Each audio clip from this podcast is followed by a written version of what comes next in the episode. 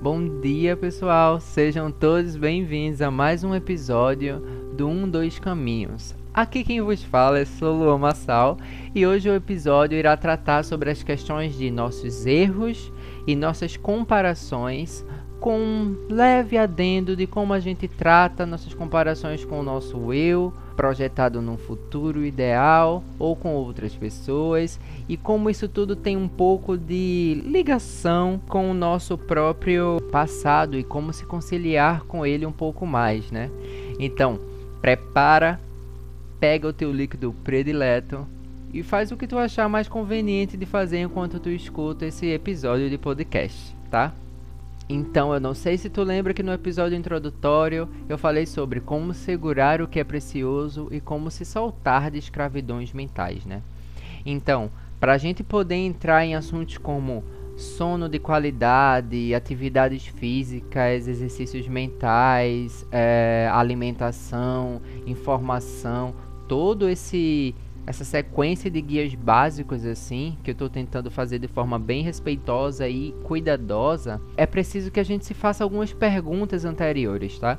Então o convite que eu queria fazer para vocês é que vocês se perguntassem um pouco sobre o que é precioso para mim, o que realmente é precioso para mim, quanto à qualidade de sono, quanto a bem-estar físico e mental, quanto à alimentação, e que a gente precisa sempre se perguntar, gente, sobre qual caminho a gente escolheu seguir e por que a gente escolheu seguir este caminho.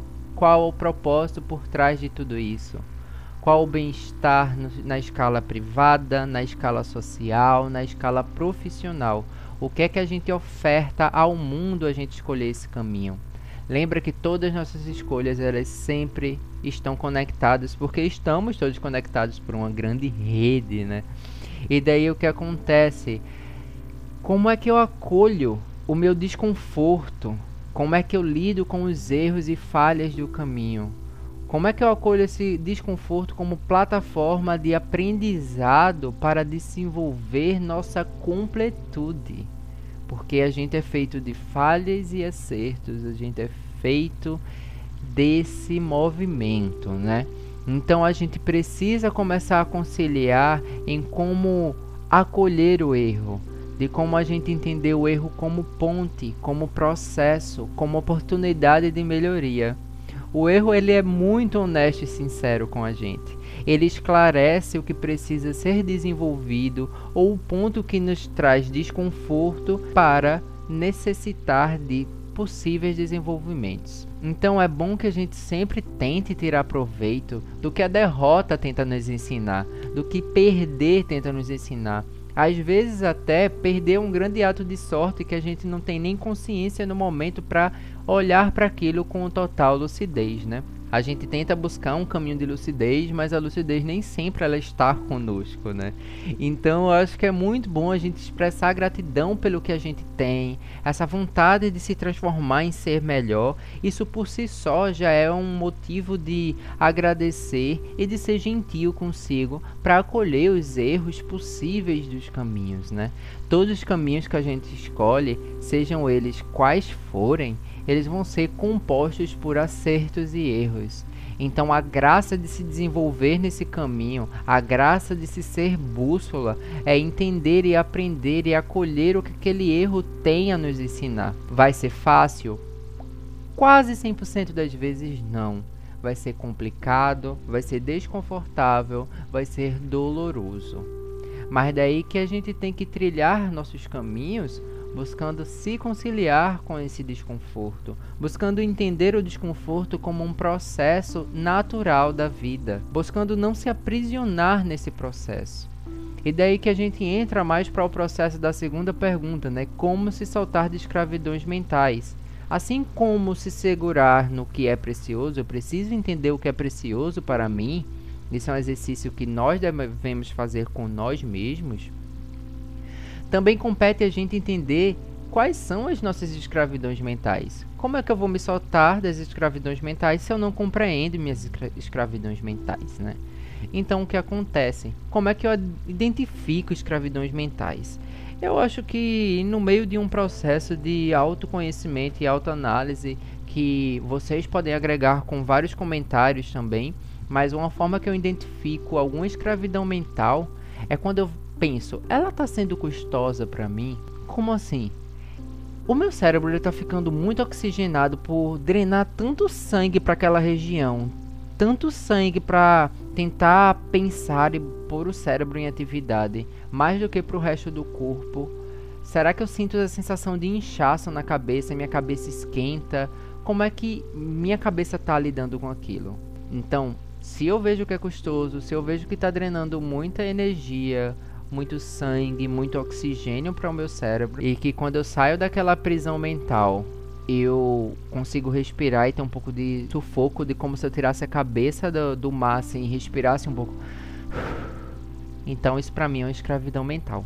Podem existir diversas formas de escravidões mentais, formas que sejam diferentes do que eu tenho apresentado, mas eu identifico em mim como uma escravidão mental quando eu vejo que eu estou tão preso naquilo e aquilo está me desgastando tanta energia e eu não consigo chegar numa solução porque eu estou tão focado naquilo que eu não consigo olhar para nada além daquilo. E daí que entra caminho de meditação para mim como uma proposta de desenvolver o meu eu observador. Então, toda e qualquer proposta de desenvolver meu eu observador, eu acho ela muito bem válida para a gente se desprender das nossas escravidões mentais. Então, uma escravidão mental muito forte que eu acho que todos nós temos, eu ainda não entendo tão bem como é que funciona a questão das nossas autoestimas orientais e ocidentais, mas aqui no ocidente sempre é dito muito pelas pessoas do oriente que a nossa autoestima é muito frágil. E uma fragilidade gigantesca parte das comparações, né? Primeiro eu parto do pressuposto de que toda e qualquer comparação externa ela vem de algo interno. Então o que acontece, né? Quando eu me comparo com o eu perfeito de um futuro hipotético assim, eu não sei se fica claro, mas eu estou distanciando-me de abraçar o processo e aprender com nossos erros. Eu estou me distanciando de aprender em lidar com aquele erro que é uma ponte de aprendizado, que é parte do caminho e que nos leva a chegar a esse lugar perfeccionista que construímos, né? Então, a nossa definição de estado desejado ela deve ser flexível aos processos, ser flexível aos momentos de nossas vidas e se ajustar para o agora. Quando a gente define o estado desejado, ele pode se tornar uma prisão muito facilmente, porque esse estado desejado, se eu não posso olhar para esses erros com a paciência e necessidade que eles precisam de tempo, e energia para maturar e entender aquele processo como digno e genuíno e necessário para evoluirmos nos pontos que estamos colocando como pontos de evolução,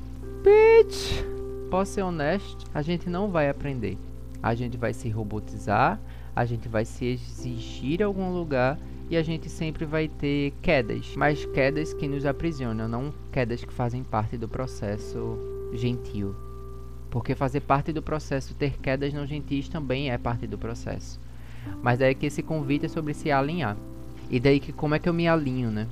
Eu sempre estou olhando para um futuro e eu percebo que eu estou projetando o futuro muito além, muito além do que eu posso abraçar agora. E daí que eu percebo que eu estou muito desconectado da realidade, da terra, sabe?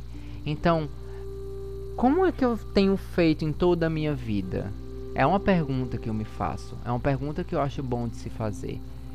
Eu só sou hoje quem eu sou por conta dos meus desejos de um eu do passado. Eu preciso me conciliar com o passado. Eu preciso respeitar o meu passado. Eu preciso respeitar o Soluan de 10 anos atrás para entender que eu só sou hoje quem sou por conta desses 10 anos contínuos de construção. É uma vergonha a gente não reconhecer as grandes vitórias que nós tivemos no passado.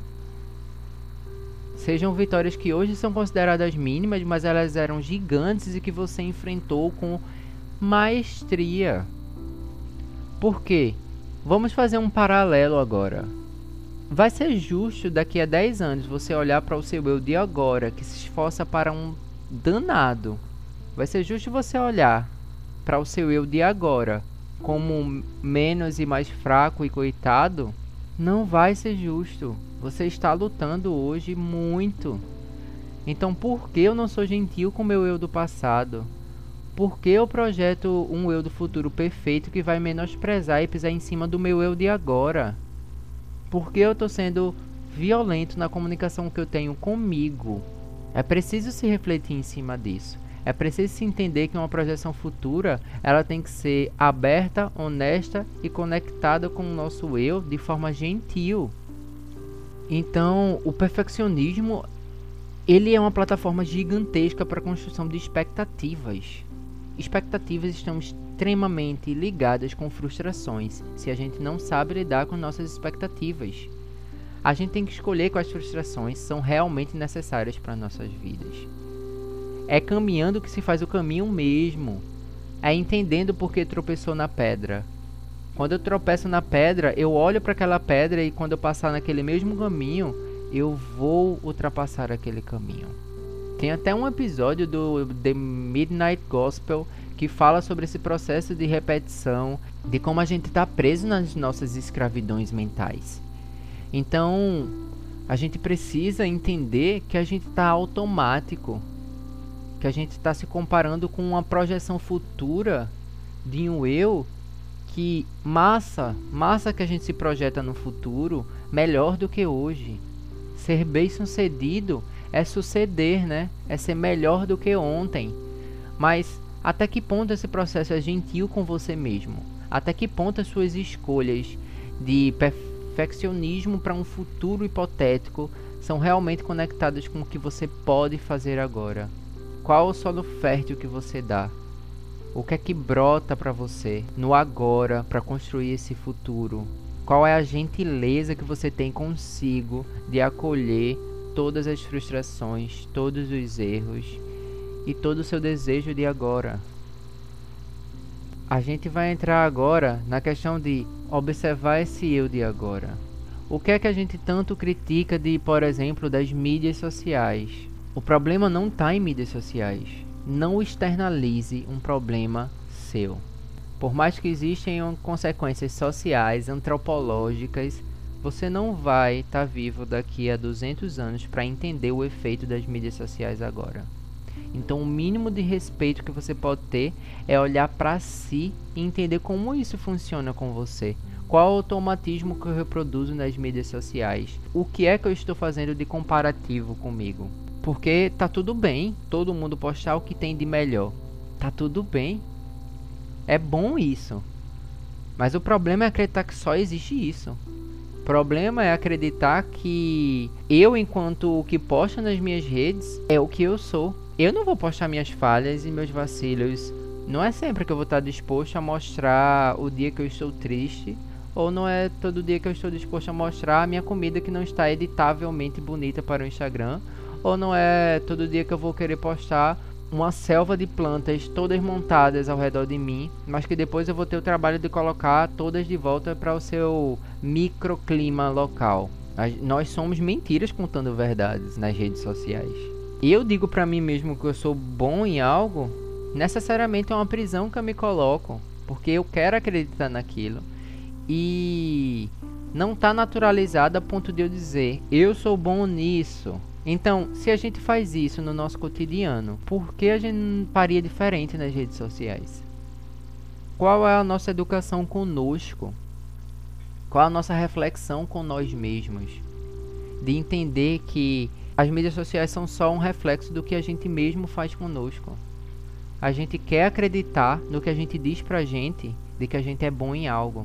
A gente pode ser bom em algo, a gente pode melhorar, mas a gente projeta um eu futuro tão perfeito que a gente mente pra gente dizendo que a gente é bom em algo, quando na verdade a gente é mediano. E como é que a gente acolhe ser mediano? Não é ruim ser mediano. É bom você descobrir que você pode ser melhor em algo. É bom você ser bom em algo, mas nunca ser perfeito em algo.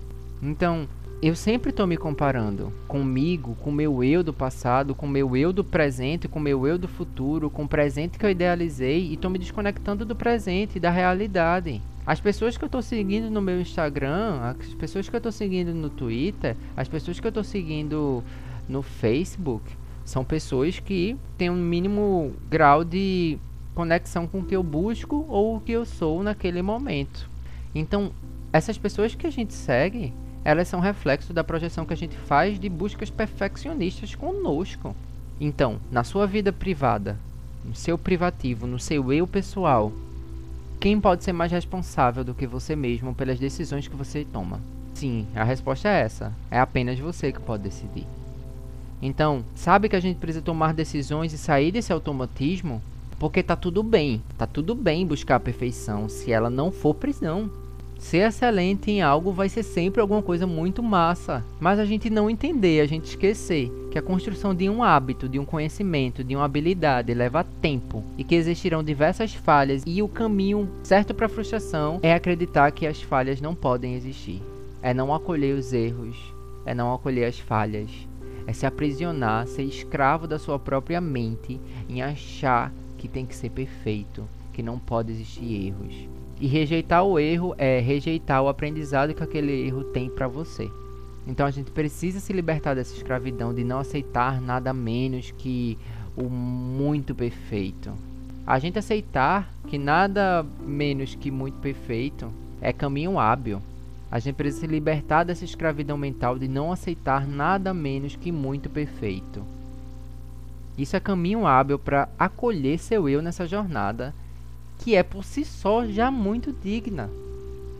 Nem que seja digna só para você, mas eu tenho um segredo enorme para lhe contar. Se é alguma coisa muito genuína, muito pura, é tipo genuinamente pura, né? naturalmente vai ser algo que vai trazer benefício para todos os seres. Nós somos uma rede. Se uma pessoa tá bem, se uma pessoa tá em paz, se uma pessoa tá lúcida, ela vai estar tá trazendo benefício para todos os seres. Se libertar de todo e qualquer sofrimento não é não sofrer. Se libertar de todo e qualquer sofrimento é acolher o sofrimento como parte do processo, parte da caminhada, parte da jornada. Tá tudo bem sofrer, nós somos humanos. Independente de qualquer crença, você está nesse momento como um humano num corpo humano, independente de existir outras vidas, independente de você existir em outros multiversos, independente de existir paraíso ou não, isso não vai ser agora. E no seu eu de agora é preciso se lidar com a experiência de ser humano em completude. E a completude de ser humano é acolher os seus processos. A completude de ser humano é lidar com seu eu, com erros e falhas, é acolher os seus processos. Então, Tratar de se conectar com você mesmo, de atender os seus próprios desejos e acolher o caminho como lugar de aprendizado. A gente precisa tratar de ser as nossas próprias bússolas, porque vão existir diversos mapas, vão existir diversos caminhos, vão existir diversas soluções para diversos problemas. Mas esses mapas, ora farão sentido, ora não farão sentido e vão ser descartáveis, e ora a gente vai se aprisionar como está desejado e, e querer só reproduzir, automatizar um processo. Eu preciso entender e sentir a conexão comigo mesmo de acolher esses processos. Eu preciso acolher e entender o que é prisão para mim. Eu preciso acolher e entender o que pode ser usado para mim agora ou não. Um podcast como esse, diversos outros podcasts e youtubers, podem existir diversas mil opções, diversos mil caminhos. Um, dois, um, dois, doze, doze mil caminhos. Mas aquele caminho só vai servir para você se você não tiver aprisionado em querer ser aquilo e não adaptar o melhor para si. Não entender que vai ter falhas, vão ter erros. Hábitos se constroem a partir de erros, tentativa e acerto, tentativa e acerto. Experimentos são feitos assim. A vida é feita disso, de erros. Em um erro gigantesco a gente não parar para olhar para as escravidões mentais que temos. Então, se a gente reflete sobre nossas escravidões mentais, se a gente reflete sobre o eu que eu comparo de um futuro hipotético que deveria pressionar esse presente a ser algo, se eu não me concilio com o meu passado, se eu me comparo a pessoas que não estão nem um pouco próximas das nossas próprias realidades, se a gente faz uso dessas falsas simetrias, é caminho certo para frustração, no pior sentido, porque a frustração ela pode ser boa, os erros podem ser bons. Mas como é que eu lido com isso? Qual é o solo fértil que eu dou para isso? É lugar de aprendizado e de ficar desconfortável mesmo e lidar com aquela sensação ruim para sair dela? Ou é me aprisionar e não fazer nada? É sobre isso e diversas coisas. Esse é um dos convites, um dos convites que eu estou fazendo para vocês. Porque a gente precisa lidar de forma respeitosa com todos os processos. Eu posso indicar aqui algum caminho para autocuidado com sono, autocuidado com alimentação, autocuidado com qualquer coisa. Mas isso é o que está funcionando para mim agora. Isso é uma busca minha. Pode ser que você se conecte com essa busca e queira seguir nesse caminho também. Mas é preciso que se filtre e se adapte ao que é melhor para si. Então é esse convite que eu faço. Nós vamos começar a ter guias práticos e não tão práticos, reflexivos, acerca do que a gente quer seguir, dos caminhos possíveis frente a uma pessoa que sou eu, que estou limitado aos meus interesses e buscas pessoais, que vou buscar outras vivências, outros autores, outros cientistas que indicam que aquele caminho é adequado, aquele caminho é legal e é saudável de se trilhar. Mas não só existe essa opção, existem diversas outras. Então tenta sempre se respeitar e buscar essa base de se acolher, de entender o que é mais necessário para si naquele momento tá? Então a gente vai se alimentar de muitas coisas salutares, de muitas coisas maravilhosas, mas só vai ser saudável se você acolher o seu eu. Então, fica o convite. Eu espero que vocês aproveitem o início dessa semana que se começa hoje e que vocês tenham momentos de pura gentileza consigo, tá? Bom início de semana para vocês e até o próximo episódio de Um Dois Caminhos.